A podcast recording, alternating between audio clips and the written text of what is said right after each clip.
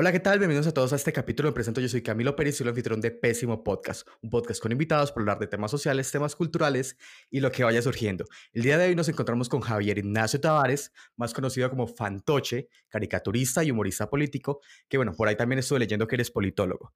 Poco antes de empezar, quiero aprovechar para disculparme con la audiencia por habernos dejado abandonado tanto tiempo, pues como entenderán, este semestre estuvo algo pesado y bueno, ya estamos de vuelta. Eh, ¿Qué tal, Fantoche? ¿Cómo te encuentras? ¿O cómo prefieres que te llame?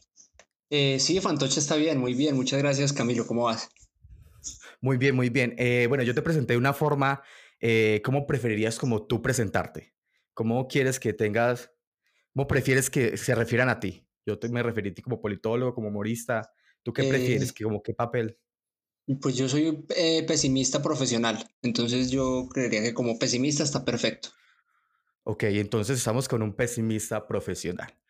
Eh, empecemos un poco hablando de qué es exactamente el humor político o la sátira política. ¿Cómo tú crees que se definiría?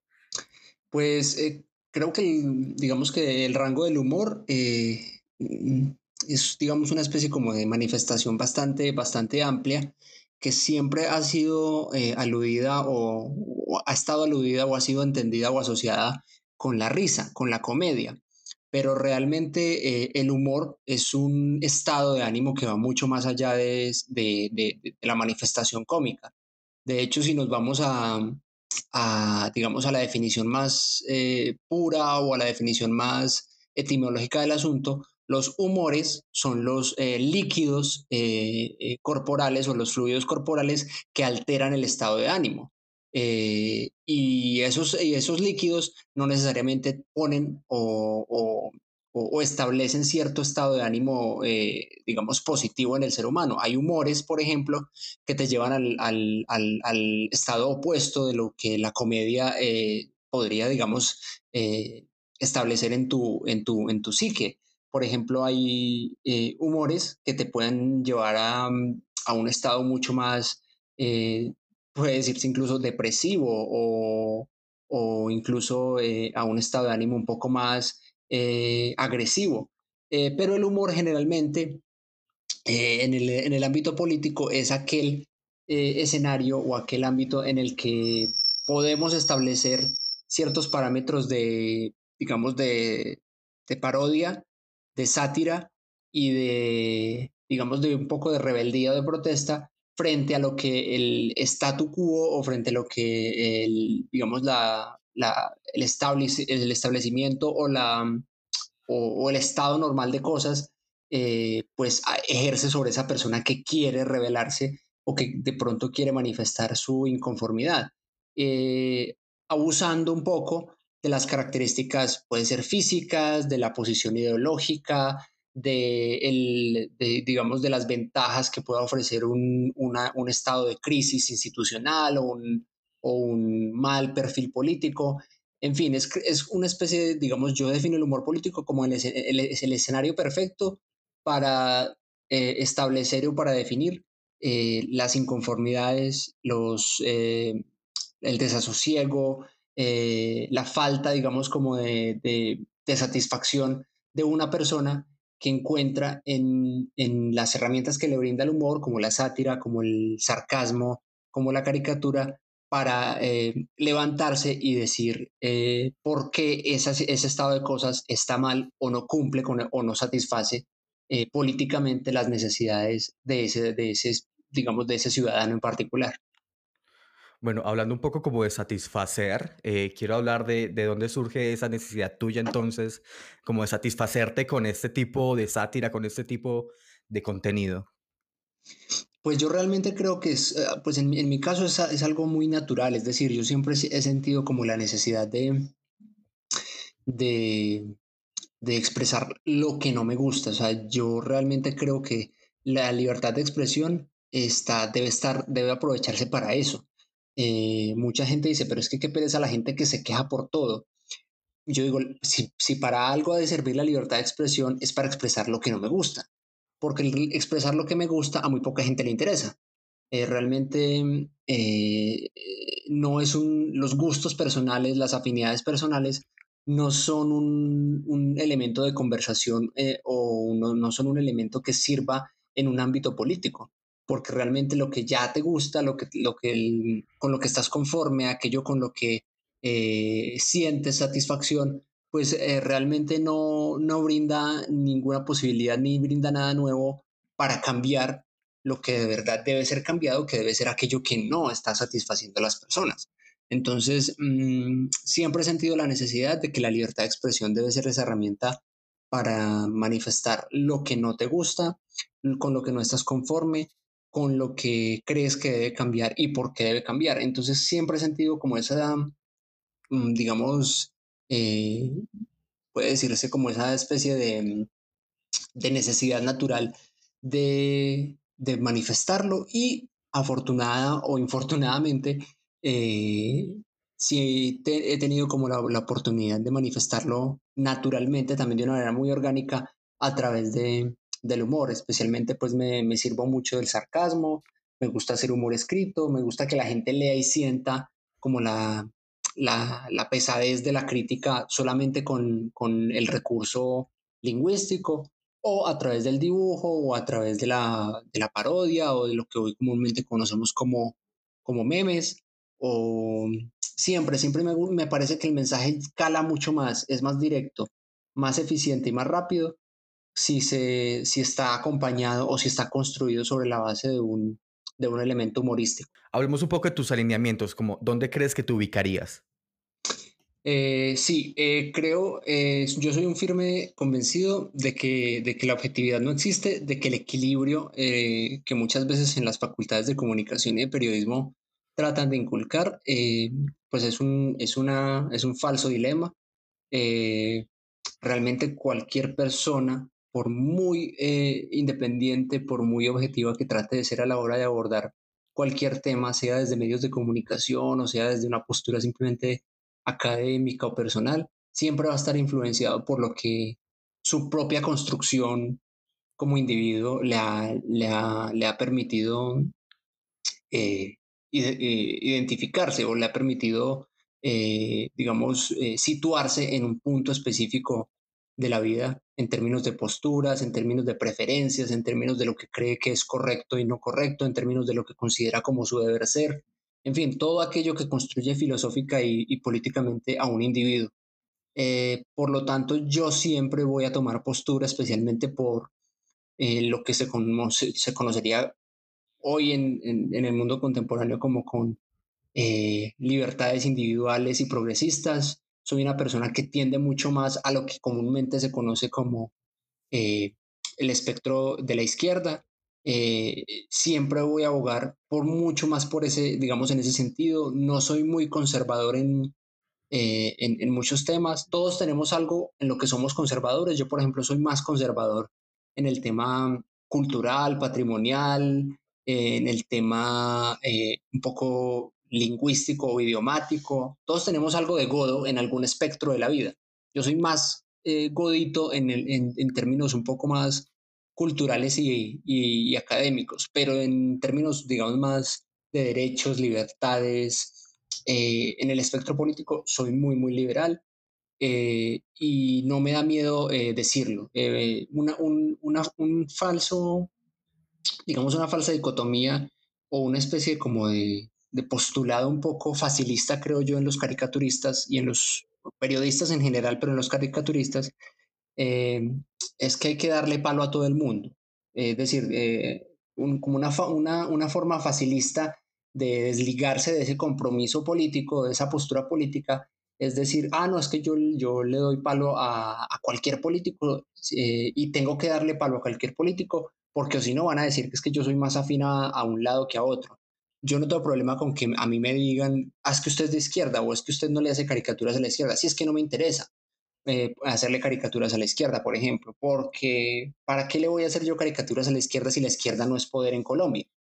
Yo le hago caricaturas a quien es poder, a quien hay que hacerle contrapeso, que es el poder, y el poder está en la derecha, en este caso. Cuando llegue la izquierda al poder, ahí sí hablamos, y ahí sí podemos decir, eh, y ahí sí me pueden criticar que no le haga caricaturas a la izquierda pero yo no me voy a desgastar em, haciéndole caricaturas a alguien que no tiene, por ejemplo, eh, posibilidades de cambiar la constitución, a alguien que no tiene mayorías en el Congreso, a alguien que no tiene ni siquiera posibilidades de llegar al poder en el mediano plazo. Yo le hago caricaturas a quien de verdad creo yo es, se las merece. ¿Y quién se las merece? Quien debe ser objeto de control político, que es el que, está, que sea aquel que está en el poder. Entonces, sí, eventualmente por alguna circunstancia o situación, eh, cualquier personaje de izquierda, por ejemplo, puede ser objeto de humor eh, y ser objeto de burla y de sátira. Perfecto. Pero desde luego que yo, yo en mis prioridades no está como hacerle un seguimiento riguroso a cada personaje de cada espectro eh, ideológico para tener como una especie de tablita y decir, ah, no, ya llevo 10 caricaturas de izquierda, tengo que hacer 10 caricaturas de derecha. Eso no funciona así. Al, el poder es, el, es el elemento al que hay que hacerle control y si todo y si en 200 años de vida republicana el poder ha sido manejado por la derecha, pues hay que hacerle caricatura a la derecha. Eh, realmente desgastarse uno con ese equilibrio o con esa matización tan eh, aséptica no me parece, no me parece nada mm, sano realmente no me parece nada eh, valioso. Me parece que el humor hay que utilizarlo eh, eficientemente y hay que utilizarlo en contra, si se puede decir, de quien está en el poder. Y si el que está en el poder durante 200 años es la derecha, pues hay que dárselo a la derecha. Ok, muy interesante tu perspectiva. Eh, cambiemos un poquito de tema, lo de los godos vamos a tratarlo ahorita más adelante con un asunto que pasó aquí en Medellín, pues lo del diablito, pero bueno, vamos a ir más adelante con esto. Eh, te quería preguntar eh, cómo comenzó este asunto de, de, hacer caricaturas, o sea, ¿por qué elegir la caricatura como, como ese medio de expresión? Bueno, realmente fue un ejercicio que eh, surgió en la Universidad de Antioquia cuando estudiaba periodismo allí. fue simplemente como una especie de un ejercicio espontáneo de clase con un compañero que, digamos, como ya estábamos viendo, digamos, o estamos, eh, habíamos visto que, ah, digamos, con los comentarios, con, la, con esa naturalidad de sacarle chiste a, las, a los elementos incluso más crueles de la, de la realidad nacional, eh, pues había posibilidades como de crear contenido al respecto. Y vimos que la caricatura o el dibujo podía ser un elemento más para potenciar esa, esa capacidad o esa necesidad también a la vez de generar ese contenido y de divulgarlo.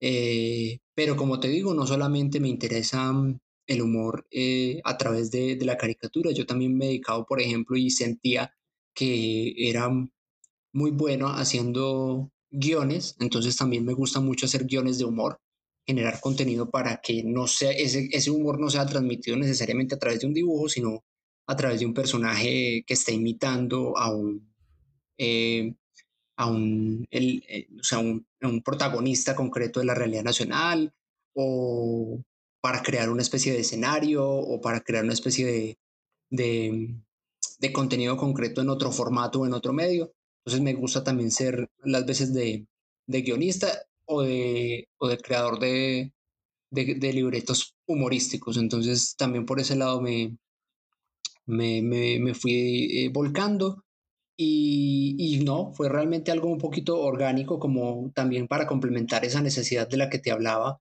de expresar lo que no me gusta, que es, digamos, la, la, la bandera que yo siempre he defendido. Entonces, cualquier elemento, digamos, cualquier suceso, cualquier hecho que vaya por ahí eh, generando eh, posibilidad de contenido, pues orgánicamente lo, eh, lo he ido expresando a través de esos medios y, así es como poco a poco, digamos, he ido creando cierto, cierto público eh, por fuera de los medios, claro está, porque yo, yo sí he sentido que, digamos, debido a mi contenido o a, mi a mis posturas, pues eh, no he tenido mucha posibilidad de, de entrar en los medios tradicionales, cosa que, por ejemplo, ahora ya es muy poco relevante, pues porque los medios tradicionales cada vez va, pues, están en una crisis mayor y realmente es mucho más lo que tú puedes hacer independientemente en una red social que esperar a que te abran las puertas en un medio que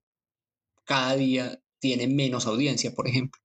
Entonces, claro, no hay ni eh, que Sí, no hay ni que comentar, por ejemplo, el asunto de semana, lo que ha estado ocurriendo estos últimos meses, que pues uno se ponía a verlo y dice qué está ocurriendo realmente con los medios en Colombia yo hace mucho que deja de ver como televisión. Yo creo que todos hemos hecho ese ejercicio. Igual para esta generación no es tan difícil.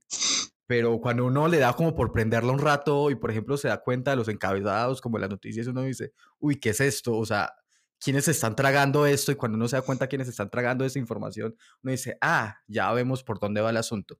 Pero bueno, no, continúa, perdón, discúlpame. Sí, no, y además, eh, por ejemplo, en el escenario de Medellín no hay mucho, no hay mucho que ofrecer, siempre, siempre pues la, el acceso a medios de comunicación ha sido muy limitado y aquellos medios pues que sobreviven sobreviven pues bajo ciertas eh, condiciones eh, económicas pues que impiden mucho el desarrollo del libre, de la libre expresión, especialmente en la opinión.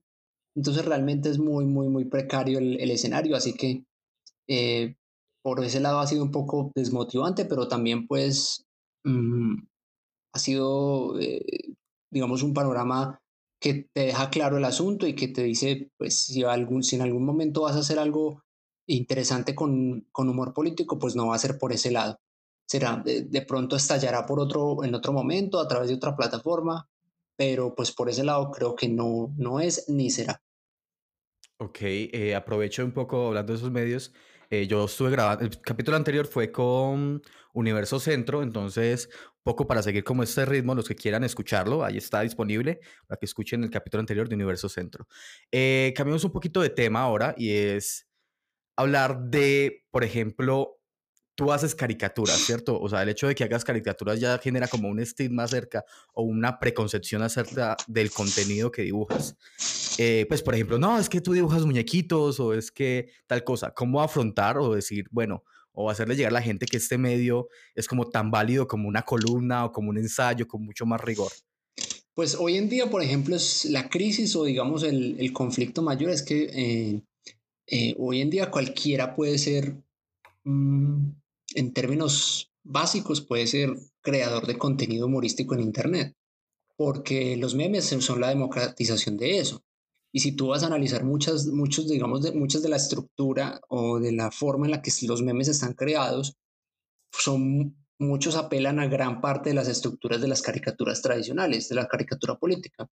Eh, muchos memes comparan eh, situaciones de eh, escenas de películas famosas o de personajes reconocidos y transpolan esos escenarios a, escenarios más concretos, a, momentos más concretos de la realidad nacional con los que uno, digamos, construye un escenario chistoso y muy fácilmente puedes estar haciendo lo que una persona haciendo una caricatura se demoraría más tiempo, por ejemplo, dibujándola, ilustrándola y creando el contenido. Hoy con Photoshop puedes hacer eso mucho más rápido sin necesidad de ser caricaturista o humorista. Simplemente se te ocurre la idea, la replicas ese meme y sale para pintura. Entonces, realmente hoy en día creo que la, la amenaza, entre comillas, va más por ese lado. Porque realmente el hecho de que pues cuestionen tu trabajo porque es un dibujo, porque es en teoría un poco infantil, pues yo creo que esa discusión ya está superada porque realmente no hay nada más contundente pues que un dibujo, que una imagen bien lograda. Entonces, eh, si el mensaje está claro, si el dibujo está, eh, digamos, presentado en el momento y en la circunstancia apropiada, eh, eso, digamos, desvirtúa cualquier crítica frente a la caricatura.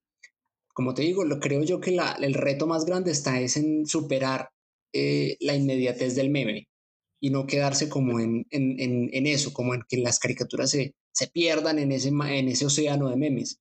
Yo soy amante de los memes, yo soy defensor de que cualquier persona cree un meme, porque creo que el, meme ha sido como la, la, manifestación más democrática de que cualquier persona puede crear eh, y expresar rápidamente su posición eh, en tono humorístico o en clave de humor frente a cualquier tema. Entonces, eh, me parece maravilloso que, que, eso ocurra.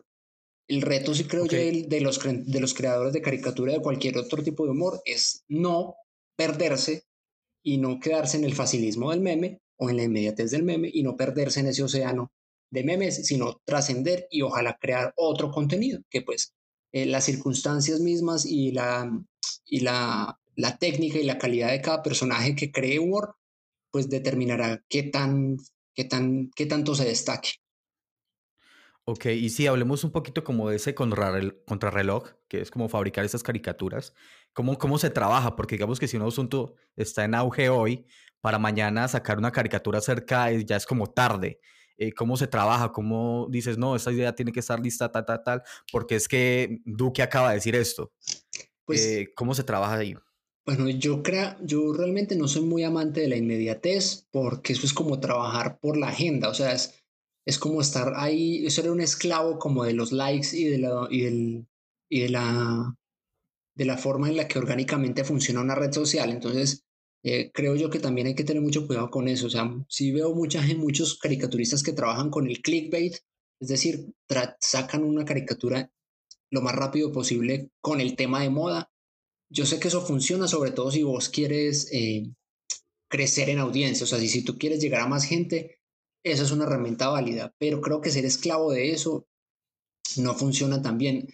Yo he visto caricaturistas que sacan viñetas muy buenas de un tema que, al que ya le han pasado días y bueno, no puede que no se comparta tanto, puede que no se difunda orgánicamente, puede que no llegue a tantas personas, pero uno dice, uff, estuvo muy bien logrado. Entonces yo soy buen amigo de esperar, no, no, ser, no caer en la tentación del clickbait y, y que salga cuando tenga que salir. Ahora, si salió rápido y si salió en el momento, perfecto. Eso es un bombazo porque muchas veces funciona.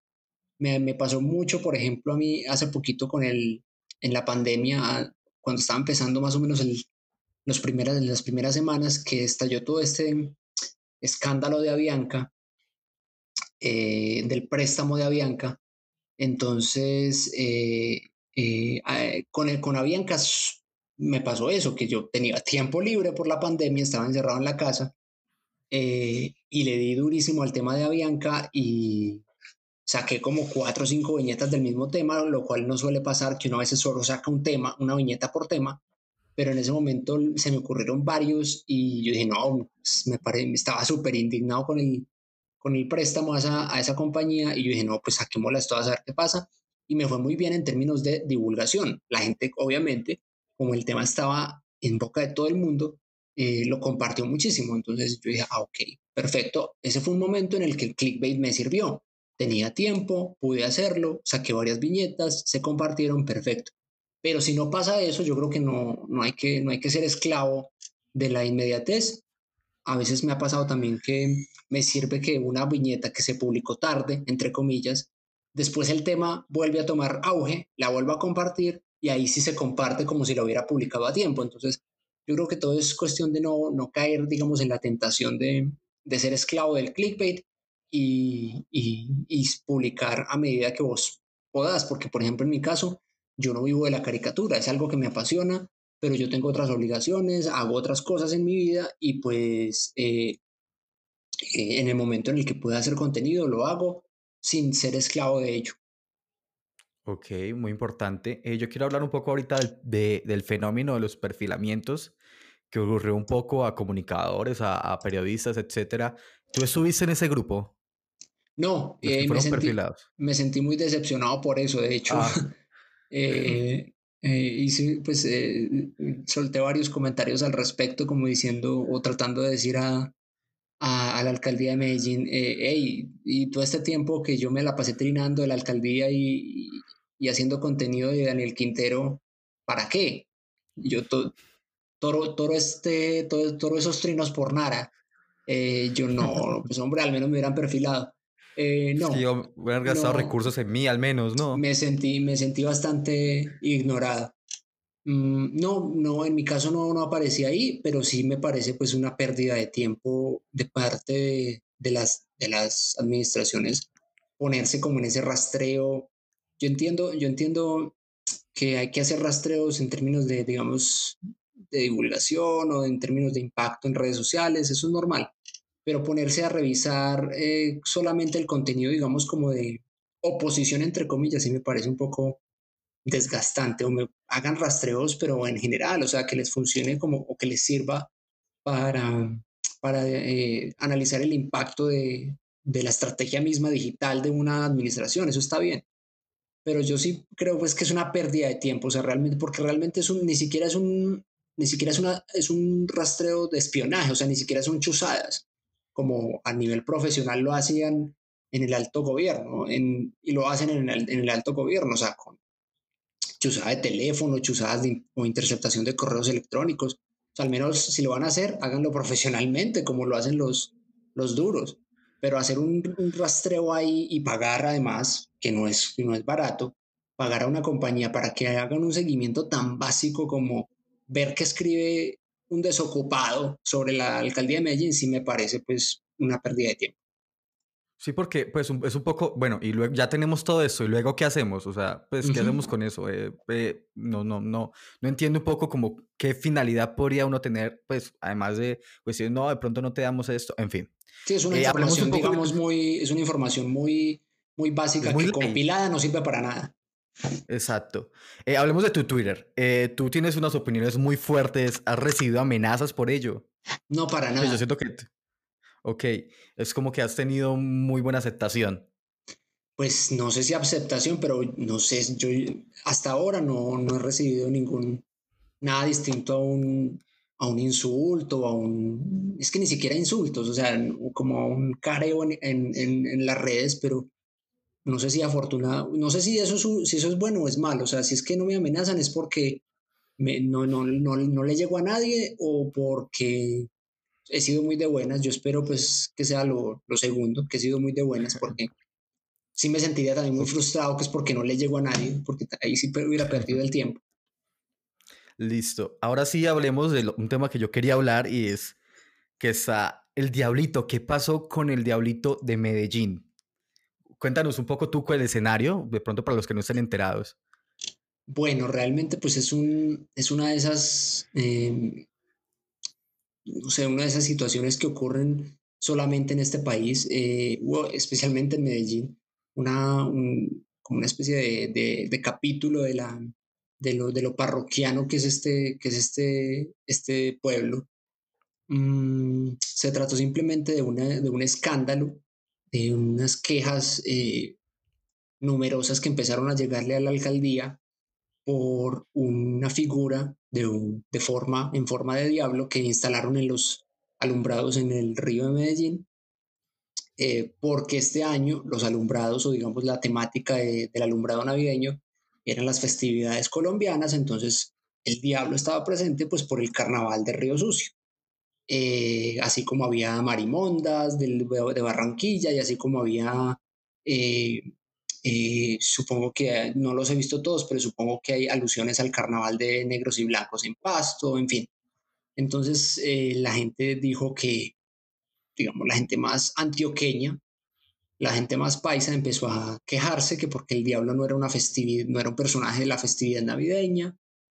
Y pues en muy poco tiempo eh, la alcaldía de Medellín se dejó meter presión y retiraron el, la figura eh, de los alumbrados. Entonces, eh, pues me parece un, o sea, realmente creo yo que es uno de los, esta es una de las expresiones de lo poco, eh, de, lo desocupados que estamos y de lo, de los ridículos que sonamos a, la, a veces simplemente por al dejarnos llevar por cualquier tipo de, de creencia, yo creería yo, o sea, realmente es, es algo a lo que no le encuentro ningún tipo de, ni de justificación, ni de, ni siquiera creo yo que, es, que, valga la pena eh, referirse. O sea, lo que, lo que creo yo debió haber hecho la alcaldía era ignorar esas quejas, porque realmente es que no vale ponerle atención a esas quejas y darle a la prensa que, que le dieron a, a, y los micrófonos que le dieron a esas quejas y me parece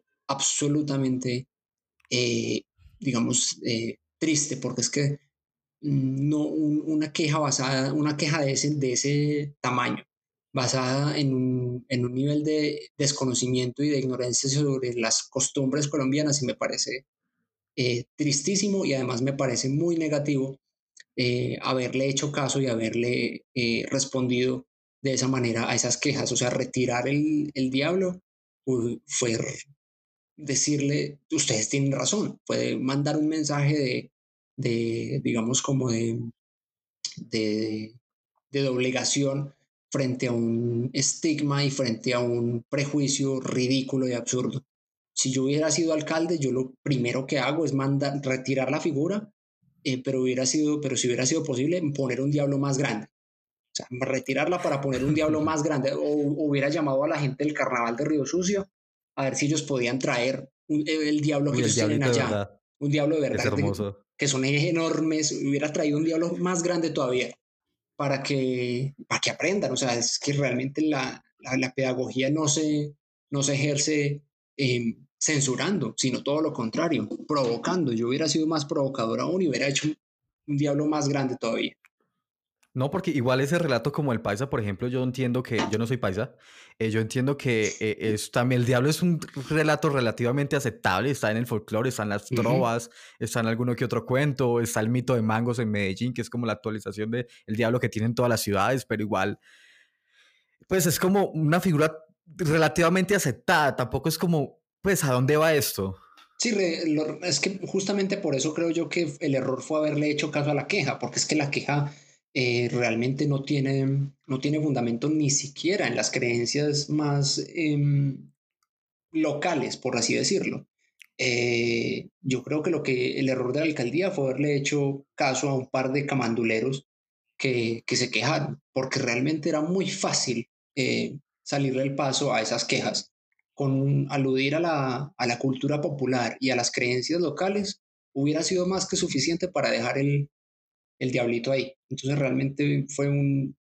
Esas, esas son las consecuencias de reaccionar en caliente frente a cualquier eh, manifestación o, crítica o queja. Por ejemplo, ¿qué pasaría si una alcaldía o si un funcionario reaccionara a cualquier caricatura que hace cualquier caricaturista sobre él? Eso no tiene sentido. Es que los funcionarios no están ahí para reaccionar frente a la crítica minoritaria. O sea, yo soy consciente de eso. Yo hago parte de una crítica minoritaria y yo sé que ningún personaje va a reaccionar y no va a tomar ninguna decisión frente a ninguna caricatura que yo haga, porque soy una persona, pero yo tengo el derecho a expresarlo. O sea, los camanduleros se hubieran podido quejar y podrían estar en estos momentos que, quejándose aún, pero el error, creo yo, está en reaccionar de esa manera frente a eh, opiniones o manifestaciones tan, tan, tan minoritarias. Creo yo que de eso no se trata. O sea, hacerle el juego a ese tipo de, reacciones,